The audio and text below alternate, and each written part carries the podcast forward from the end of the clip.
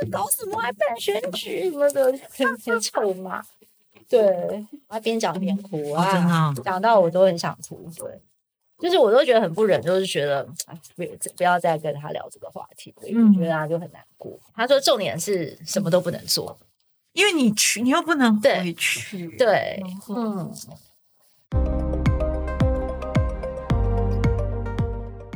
Hello，我是易如，在变动的时局里，和我们一起放眼国际。台视新闻的资深编译团队有多年专业的新闻经历，为您聚焦国际时事，带来最有深度的国际观测和新闻评析。欢迎收听《一起看世界》。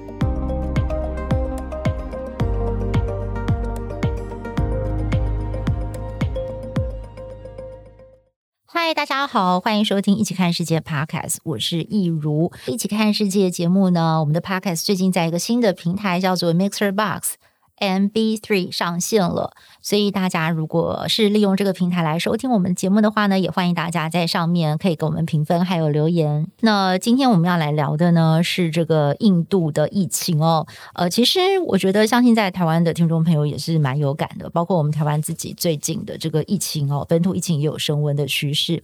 那本来大家都期待说，二零二一年啊，随着这个疫苗的研发，还有就是大家这个普遍大规模的试打，疫情应该可以露出曙光，结果没有，反而现在呢，就是世界上很多地方都陷入了更严峻的挑战。那为什么印度这次的疫情会这么严重呢？那我们今天请到就是我们国际新闻中心的副主任陈佩君，佩君姐来跟我们聊聊印度。嗨，佩君姐，你好，一如啊、呃，还有各位听众，大家好，我是佩君。是佩君，其实我们这次要来讲印度，我觉得这个心情真的是非常的沉重哦。对，因为尤其我们自己在做新闻的时候，每天播到印度那个确诊数字都很可怕，每天都是三十万以上嘛。那还有就是。事实上，可能真正的确诊数字是这个的呃更多，因为能够检测的仪器不足啊。其实有很多人根本就来不及去检测。那死亡人数的这个飙升也是让人看了非常的痛心。那佩云姐，这次印度的疫情啊，就是呃现在最新的一个数字跟发展是什么样？他现在已经连续十几天都是破三十万，曾经有一度是有一天他是四十万单日的确诊人数，那今天应该是三十八左右。了，死亡人数目前我还没看到，还不晓得。不过他这几天连续都是死亡人数，每天单日大概都是三四千左右的死亡人数这样。所以，那所以说，其实印度是真的蛮严重的啊。那如果你要用一个字来形容的话，大概就是很惨，嗯，惨或者是很悲这样子。那还有就是啊、呃，其实他的医院很多人。最近我们疫情常常讲，医院已经濒临了崩溃。它不是濒临崩溃，它是已经崩溃，没有错，没有错。对，哇，所以印度的状况真的是非常的严重。那其实我自己本身有一些印度的朋友嘛，那我就是最近几天有透过电话跟他们联络，本来是想说邀请他们可以就直接在。这个 podcast 线上跟大家聊聊，不过因为他们都是讲英文，对，那我们因为只有声音嘛，就是要翻译上可能会会有技术上的困难，所以我就透过就是我自己先跟他们访谈的方式，我稍微整理一下，就是他们告诉我的状况。那就是我有个好朋友，他现在就是住在新加坡，他在新加坡工作。那他是印度人，他的先生也是印度人，他们一家四口就是还有两个小朋友，现在住在。新加坡，那其实他就跟很多的印度的那种精英精英人士一样哦，就他们就是出来帮那种国际的。跨国公司工作，对，那呃，因为新加坡离印度其实蛮近的，他大概每一年以前啦，就是没有疫情的时候，他都可以回家个两三次啊，或者是爸妈哥哥都可以从呃印度出来，这样就他的兄弟。结果呃，疫情之后他就再也没有看过他的家人，然后还有就是最近的那种严重的惨况，其实我自己本身播新闻的时候，我没有特别的。感触就是我知道很惨，然后我也觉得很难过。但是我觉得我昨天晚上跟他通完电话以后，我是到现在我的心情还是非常沉重，因为他到后来是边讲边哭，然后就是就是哭到都讲不下去，然后我自己也觉得很难过，就是就是我我我觉得有点 guilty，就是说呃跟他谈这个，然后让他又要去回忆起就是现在的这个状况。不过他还是很很很理性的，就是有跟我分析了一下状况。那他他就是讲了他家里的例子，他就说，因为他爸爸妈妈都非常高龄了，就是都七八十岁的老人家，然后疫情发生到现在，其实都没有出门。那本来以为第一波 OK，就是平安度过了嘛，因为第一波就是全世界在烧的时候，印度虽然也有，但是没有这么严重。对，然后呃，可是这次来势汹汹。他说第一个原因就是因为这个变种病毒太可怕了。是三重变种病毒，它是非常容易就传染。然后呢，他的爸爸妈妈跟他的就是哥哥，现在根本就不能出门，也不敢出门。那。就是整天都在家里，而且最惨的是，就是他们虽然是那种中上阶层的家庭，其实家里面以前是有帮佣会帮忙他们的，但是因为这个疫情的关系，现在就是他们也不敢再请帮佣，所以所有事情都要自己来。那他就是有有有讲到说，印度他们的那个社会阶级其实是蛮严明的，所以常常就是呃呃，就是所谓劳工阶级会去比较有钱人的家庭帮忙分担家务。那这个其实就是一个非常重要的一个传染媒介。那所以他没有请之后呢，他的爸爸妈妈生活马上就出现了非常大的问题。那我我很难想象，诶，就是我我无法想象他跟我讲的第一个问题，他们没有肉也没有鱼可以吃了，没有蛋白质，他们现在要去网络上找蛋白质。然后他我就说为什么？他说因为以前都是就是呃从事家务劳动的阿姨会去那个。菜市场帮他们买肉，而且他们都是那种市集哦，传统市集，他们很少那种超级市场。那现在就是呃。他们不能出去嘛，然后现在其实摊贩也不想到菜市场卖菜，因为其实真的是很很恐怖，不想群聚，所以呢，呃，就就就没有办法买到这些东西。那我就很天真啊，我就问他说：“那哎，你们可以宅配啊？”他说：“哦，对不起，我们印度宅配并不方便哦，因为我们的那个 infrastructure 叫什么基础设施不够，然后还有就是我们没有冷冻仓储，就是这种肉啊，你要冷冻这样送过来，这个土地又那么大。”然后真的是没有办法，所以他们现在要上网去找各式各样的蛋白质的替替代品，而且都放很久的。那我那我就是说，哎，那你们现在吃蔬菜水果怎么办？他说蔬菜水果也是一个问题，就是现在要要仰赖农场的农夫哦，就是每隔三五天他们会自己挑菜到他们的那个公寓的楼下，然后卖菜。然后那个公寓就大家就派一个代表出来，就是到楼下去，然后就是隔很远，那种社交距离啊什么，那个钱都要用丢的，啊，然后赶快抓了菜就跑，然后进到家里还不能就是把那个菜就是呃直接拿去放冰箱，要用那个就是蔬果洗涤剂啊洗一洗，然后要在阳台上晾啊，然后什么确定没有问题再再放到冰箱去储藏。虽然说每天真的是过着那种心惊胆跳的生活。然后更可怕的是，我就问他说：“那你爸妈应该有打疫苗吧？”他说：“有，他爸爸打了第一剂，可是他说等到第二剂的时候就缺货了。那现在呢，就是很多的印度老年人为了要去把第二剂打完，他们就是每天大概凌晨一两点就要去医院排队，然后就是长长的人龙，好几百人就是排上。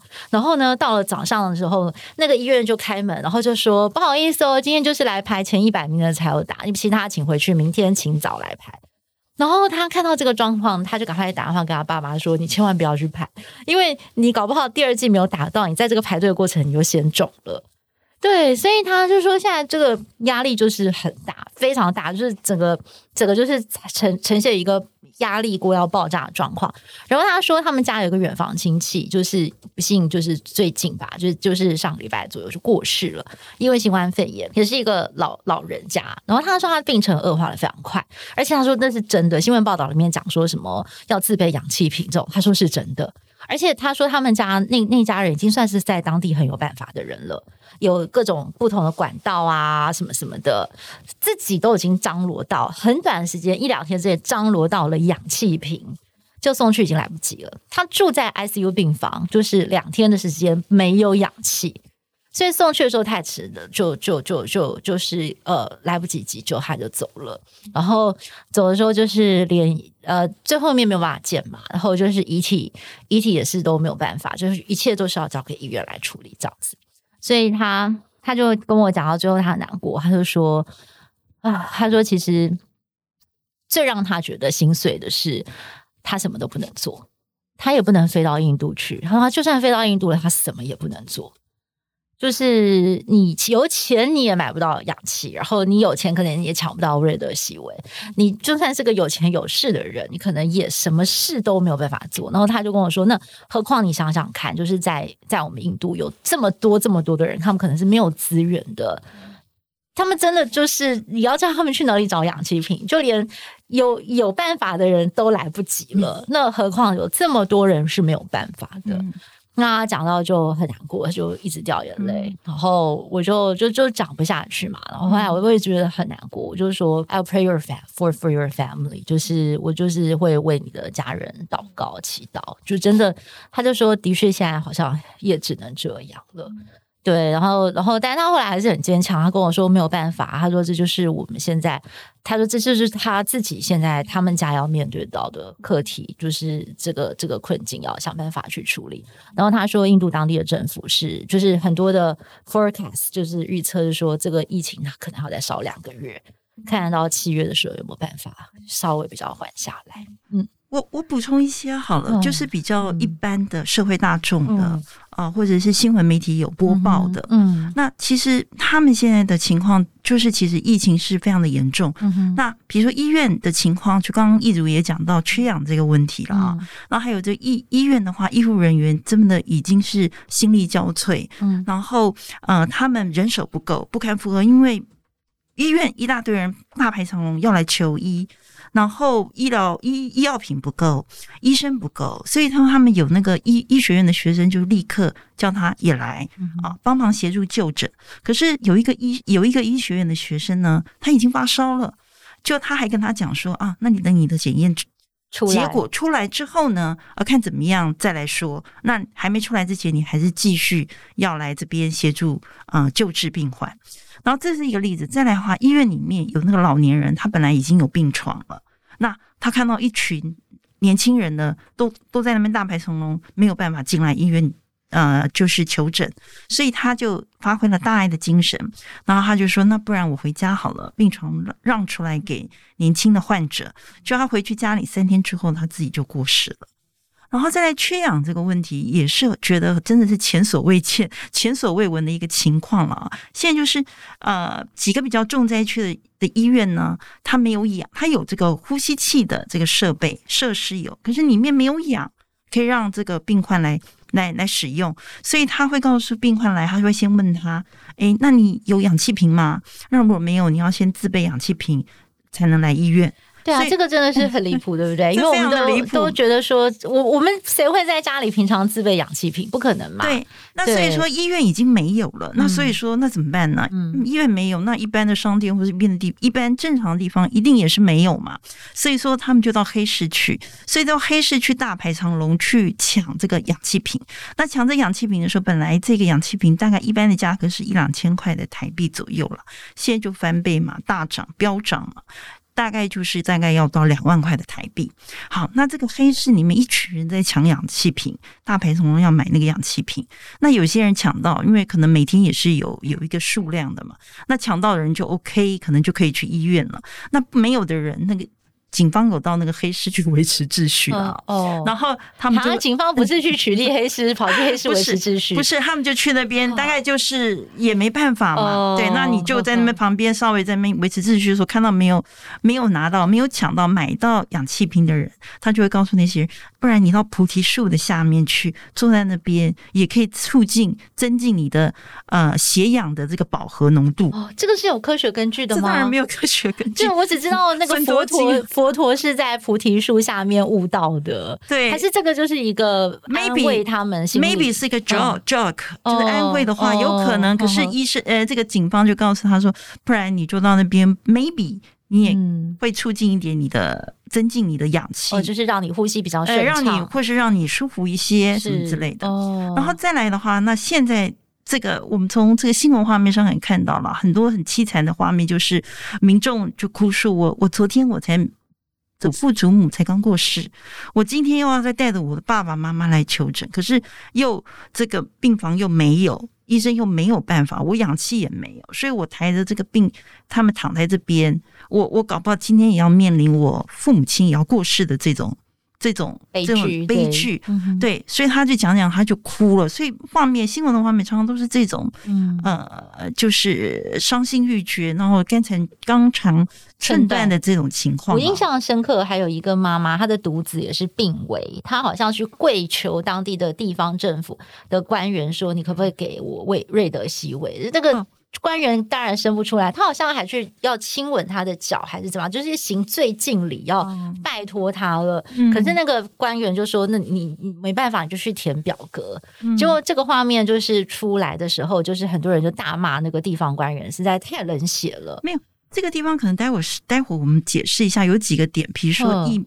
这个疫苗的问题，嗯，还有这个病毒的问题，嗯，其实那个有时候也不是地方政府可以掌控的，对对。然后再来的话，就是现在遗体太多，哦，火化场有好几度有发生事故嘛，嗯，那现在全部都要去火化，火化台也不够用，嗯，所以你可以看到新闻的画面里面都很多都是木材，就是。就是在露天，并且露天的火化场，然后他们就是像用传统的火化的方式，把木材一个一个架起来嘛，然后用火火来火柴，然后燃火这样烧，然后使遗体放在里面，这样是就是非常原始的一个火化的。一个一个方式，可是这个现在听说也传出来火柴也短缺了哦。对，然后再来遗体的部分，如果你在医院的过世，然后在太平间也不用去太平间了，他赶快需要赶快火化，免得病毒病毒会 spread 嘛。对，然后所以说他就是尸袋放进去，那因为遗体太多了，所以他们就把一一车一车的运那个尸袋，所以一个一个尸袋往上堆，好像堆了小小山一样。但如果民众是在家里面过世。那可是你也晓得，就是贫富悬殊比较差距比较大一点，嗯、所以有很多底层基层的民众家里根本没有车，嗯，那怎么运送这个遗体到火化场啊？就很多民众就用机车，尸袋放在机车，然后就就再去火化场，不然的话就是印度是嘟嘟车嘛，对，嘟嘟车嘟嘟车是计程车嘛，对，那就放在嘟嘟车，然后就再去火化场这样，嗯，嗯，所以说就是现在有很多的。其实这一波的疫情，印度除了惨悲之外，有很多不合常理，很多乱象。是是，这一波的疫情让我们看到印度的一个、嗯、一个，就是很让人觉得非常凄惨的一个这样、嗯、一个一个景象了。嗯、那媒体也、嗯、也也说，这看到这个印度这个现在这个情况，就好像世界末日一样。嗯、可能世界末日也差不多就是这样子。但其实佩云姐，你刚刚讲到那些状况啊，我们过去很短暂，可能在像意大利疫情爆发的时候，或者是在这个纽约，纽约也曾经发生过，就是遗体太多，然后就是要必须要用那个冷冻货柜哦，就是把遗体堆上去，然后也是这些医护人员忙到心力交瘁，然后到处也是氧气瓶不够、呼吸器不够这样的状况。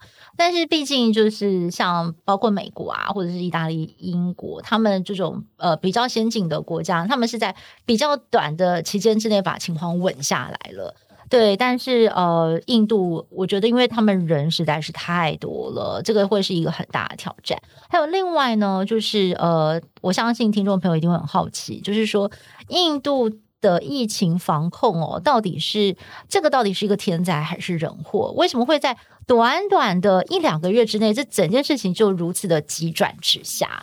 我我觉得印度是这样子啊，印度它其实一直都。疫情是很严重，都是名列前茅的。对，那可是他在今年，当然他今年一月开始他就开始打疫苗了。其实你们别看印度好像感觉是不是比较落后、开发中的国家，其实他现在打疫苗的人已经打过一剂的已经有一亿多人了。他一共有十三点六亿的人口，他打了一剂的有一亿多人。其实跟英美来比，诶，他不输哦。对对，可是他打完两剂的只有 two percent。Two percent，OK，在所以他是对十三点六亿的人，你如果打完两剂才 two percent，你要什么时候才能够玩到群体免疫？嗯，就是达到这个群体免疫，必须要六七成以上才能算嘛。那你现在从一月到五月，你才打了一亿一亿人是一剂，那要好好几年你才能够完成。完对对，这个是一个问题。然后再来的话，可能大家会问，那为什么突然疫情大爆发？对。疫情大爆发哈，刚刚易如有提到，就是变种病毒。对，可是专家们认为，变种病毒其实病毒本来就是一直在演化，一直在突变哈。那这一波的印度的变种病毒，其实没有像英国的变种病毒那么的可怕。基本上没有太多的研究证明证实说、嗯、更致命啊，或者对，或是传染力更强。没有，他曾经提传出来的只有双重，会双重的突变，不然就是三重的突变，不然就是呃核酸检测可能有点测不出来，大概就是这样子而已。对，并没有一个啊、呃、研究报告说它的传染力很强，或者是它的毒性很强，所以他们部分大部分的专家认为这一波印度的疫情的大爆发。并不是突变，就是印度突变的病毒所惹的祸。哦、最大的问题是松懈了吗？松懈了，因为他在这个、嗯、呃三月份。三月底的三月的时候呢，就是总理莫迪了。他说他自己就很自夸，他说我们的疫情成功。对对，其实他的防疫成功是每天，其实，在那个时候也还有一万人。哦天哪！对，当然当然，比起之前，他觉得他防疫成功了，而且可能就是中央政府，就是印度的政府，他认为我已经打疫苗了，所以他就松懈。那为什么让他松懈？其实有两大原因。第一点就是他的传统的这个庆典节，就是大壶节。大壶节，哎，每十二年一次要。登场，其实大壶节就是啊、也也，它是联合国的非物质文化财产，呃，就是遗产了啊，它也是有被认证的，有入列这个联合国的这个世界呃非物质文化遗产的入列在里面的。再来，它也被誉为是呃，就是人类地表。最大的一个节庆，嗯哼，对，因为参加的人口会很多，嗯、甚至比卖家的朝圣人口还要多。嗯、那他像今年这样子，整个大概五十天这样举行下来呢，他大概已经有一千万。这个本来在举行的时候，那大家就会问，那难道都没有一些为什么不取消？不然就是为什么有没有社交距离，或者有没有防疫的措施？其实是有的。中央政府没有取消，这或许是他低估了对这个。这个疫情的问题，再来它松懈了，再来就是这个东西，这个这么大的一个节庆，中央政府要取消，可能也有点难，嗯哼，因为印度是一个对宗教很狂热的，哦，他怕得罪民众，对不对？因为又要地方选举啦，没错，没错。所以说大壶节其实是一个很难，你看那个场面的画面就知道，他们就是大壶节，就是刚刚一如讲的，就是十二年一次，今年刚好就是碰到十二年的那一次哦。他之前有就是，比如说十二年是一个大礼。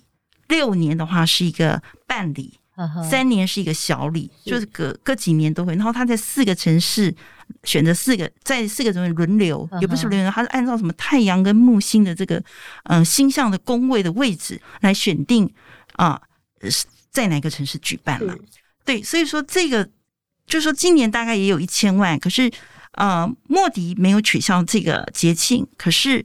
他们有寄出这个防疫措施，比如说也要社交距离。可是你看那画面就知道，他这个怎么保持啊？他这个捷径是 对他这个捷径是你必须要到嗯恒河去沐浴净身。那沐浴净身，你要进到水就不太可能戴口罩。对，然后没有戴口罩也就算了，一大群人根本就是摩肩擦踵，人挤人，对，真的是非常的人潮汹涌那样子。那那些都是狂热或者非常虔诚的这个信徒啦，对，所以你叫他，因为他们认为我找到了恒河去，我可以消除业障，我可以消毒百病，就是去除百病，我可以抵挡病毒。他们坚信是这样，笃信是这样子啊。结果没有想到，反而是让自己暴露在这个被传染的风险当中。对，嗯、然后再来大壶节当然是一个非常大的防疫的破口。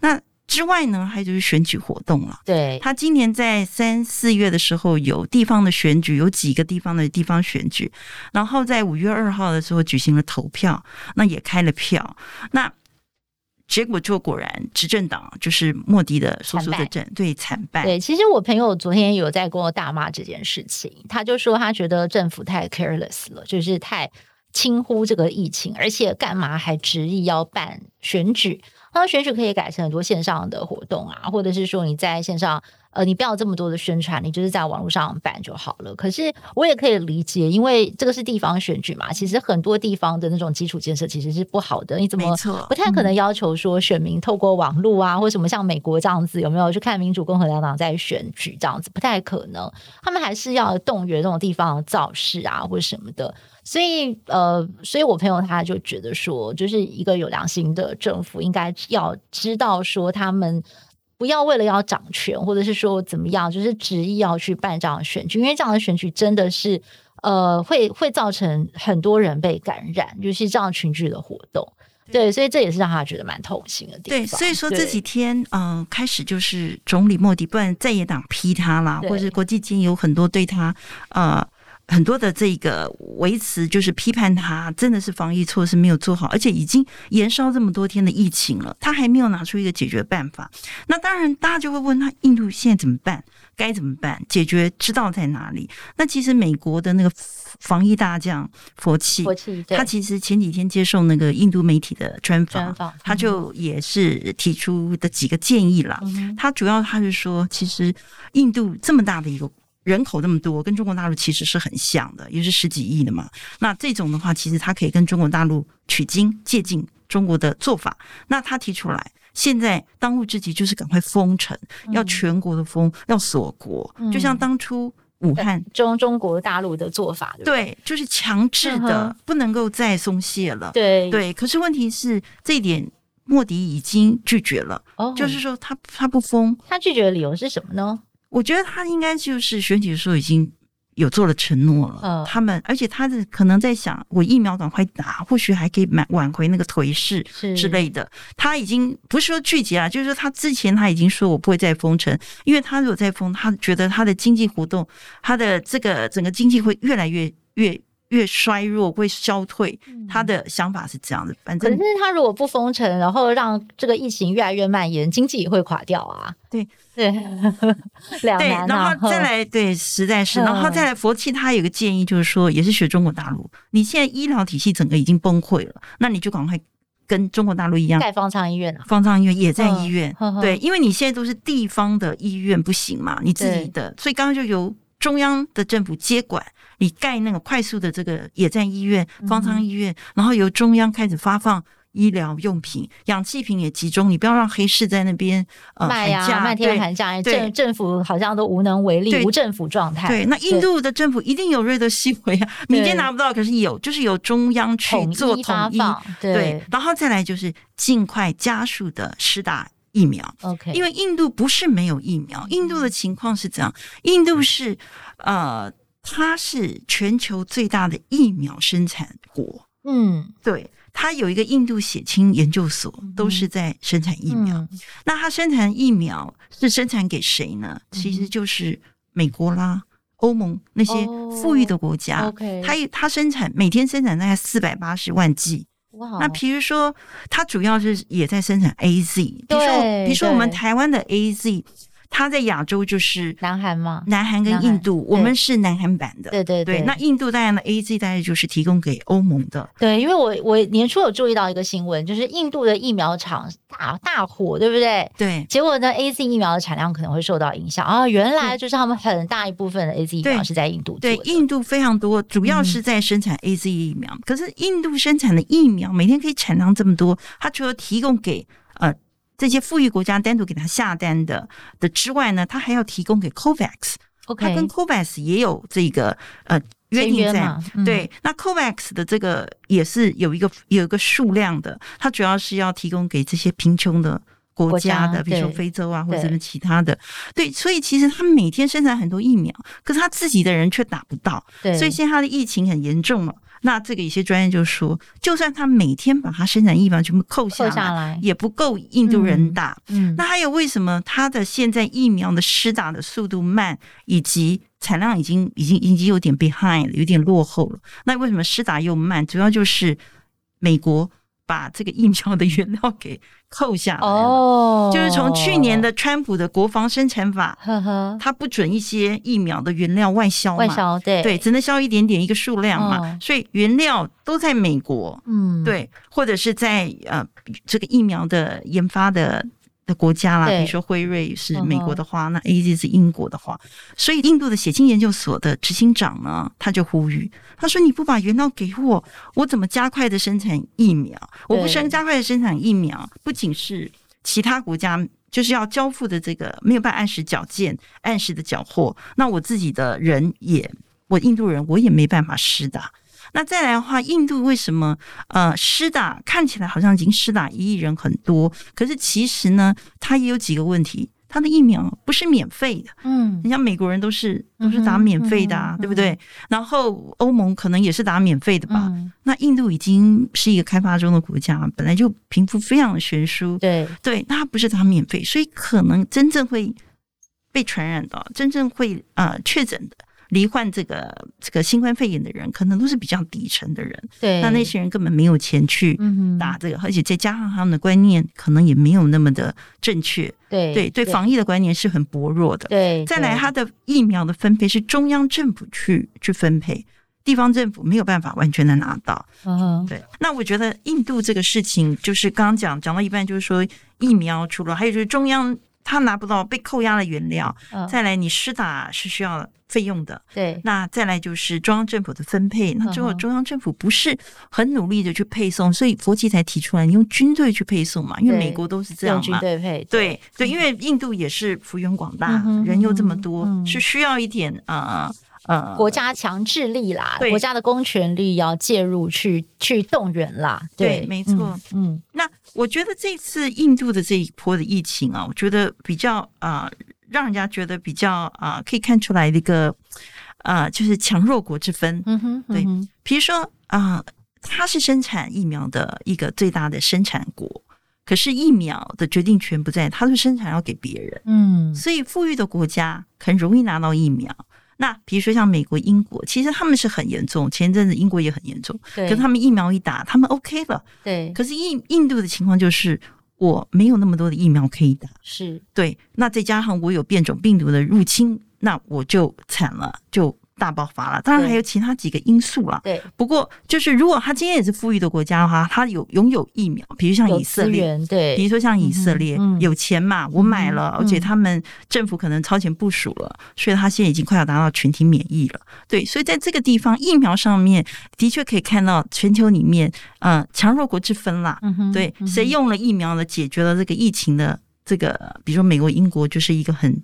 很很很好的一个例子，其实他们疫情都很严重，嗯，可是他有拥有疫苗的资源原料，所以他用疫苗控制。下来了。对，那像印度这种的就很很凄惨，就任由这个没有疫苗也没有，然后医医药资源也不够，对，那所以说由印度这个事情你可以看到，就是说如果给别的其他国家一个警惕啦，就是说如果像我们台湾也是可以呃作为一个警示的作用，比如说如果你自己是没有疫苗的。比如说，我们台湾现在疫苗也不是说很很充足嘛，你没有疫苗的，或者是说你的其他的资源不是那么那么雄厚的，那可能就要好好的做防疫的工作，不要一下子马上就把呃防疫的措施给给解除了，松懈掉了。对，我想印度就是犯了一个这样的一个错误。对，就变成说，你如果没有疫苗这个武器的话，你可能真的就是要老老实实土法炼钢，就是每天。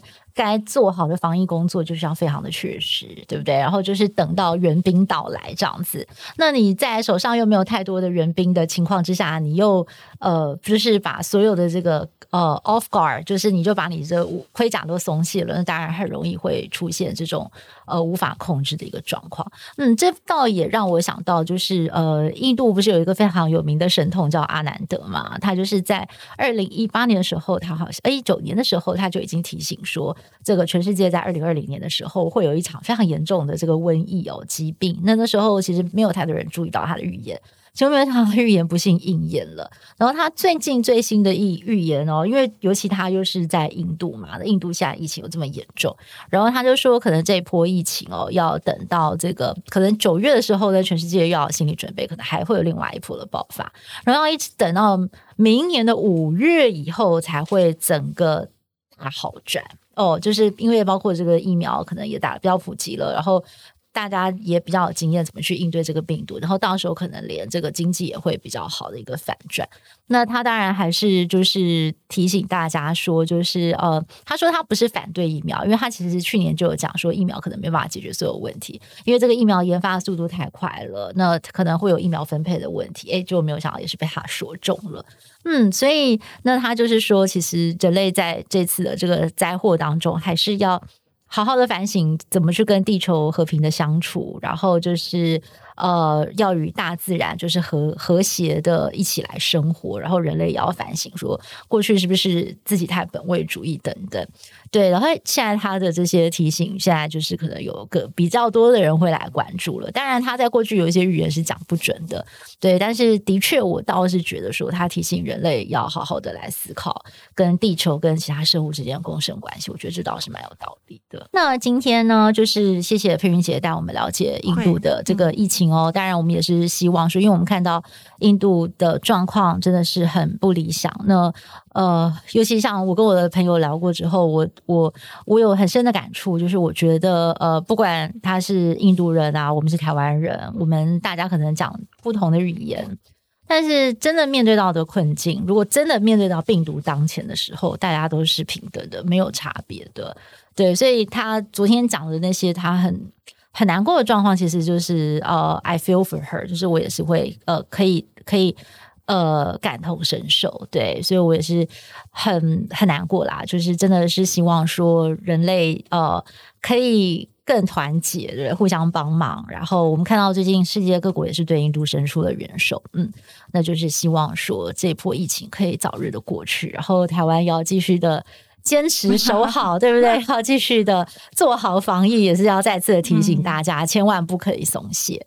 对，OK，好，那今天我们的节目就到这儿喽。那如果您有什么样的 feedback，欢迎您到我们的这个 IG 还有粉专留言。那也别忘了每个星期六的晚上九点钟，请锁定我们的《一起看世界》在台视新闻台。下次见喽，拜拜，拜拜。